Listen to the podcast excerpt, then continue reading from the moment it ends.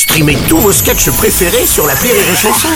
Des milliers de sketchs en streaming, sans limite, gratuitement, gratuitement sur les nombreuses radios digitales Rire et Chanson.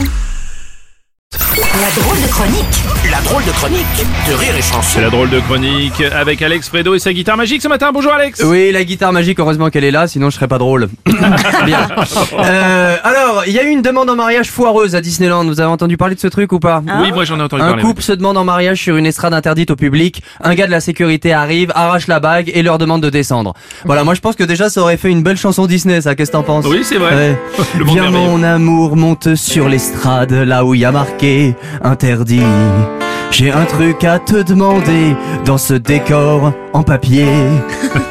Le public nous regarde et bah tu peux pas dire non. C'est ça. J'ai tout prévu, je ne suis pas con. Regarde, je me mets à genoux, je sors de ma poche un bijou, je l'ouvre, regarde ce qu'il y a dedans, dedans. Ma bague, il y a un mec qui vient de partir avec ma bague.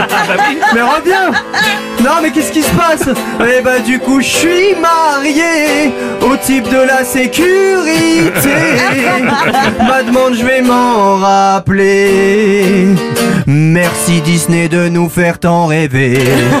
c'est ça, ouais. Ouais, en même temps, en même temps, excusez-moi, mais qui sont ces gens qui se demandent en mariage à Disneyland C'est vrai aussi. Bah, Franchement. ils, célèbrent leur amour comme l'amour dans les Walt Disney, tu vois. Pardon Bah, il y a de l'amour dans les Ah bah films, moi je vois les pas d'amour dans les Disney, je vois que des flirts, personnellement. Ouais. Bah oui, bizarrement ça s'arrête toujours à ils se marièrent et eurent beaucoup d'enfants. Ça Oui, s'arrête c'est là, vrai, c'est pas faux, ouais. Y a pas Aladdin qui rentre un peu bourré, qui se fait engueuler par Jasmine, qui a une grosse charge mentale en ce moment, étant donné que son animal de compagnie, c'est un tigre oui, t'abuses, t'abuses. Tu sens qu'il s'aime et que c'est une vraie histoire d'amour. Ah bon? Un, Ah un oui. mec qui se fait passer pour un prince pour séduire une princesse alors qu'en vrai c'est un voleur à l'étalage? Oui, bah. Alors. on les connaît ces mecs qui mentent pour séduire une jolie fille et quand elle réalise que la voiture c'était une location, et ben ça se termine pas en mariage, Ouais, tu vois oui, ce que je veux oui, dire ouais, Non, ouais, ça fait plutôt un truc du genre euh, ce rêve bleu n'existe pas, c'est pas mon Audi.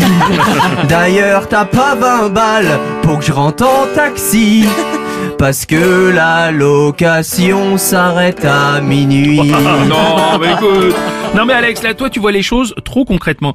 C'est pas comme ça dans tous les Disney, quand même, si? Ah bon? Bah, Eh ben on continue. Oh non. la belle et la bête.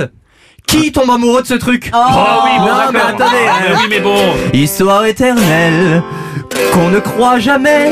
Bah non, on n'y croit pas justement. C'est- c'est- c'est- désolé, mais ça s'appelle de la zoophilie. Excusez-moi. Non, le max que tu peux lui donner à ce mec, c'est la friendzone. Hein. Tu peux pas aller plus loin. Tu peux pas te marier avec un mec qui doit aller chier deux fois par jour dans la forêt. Ok?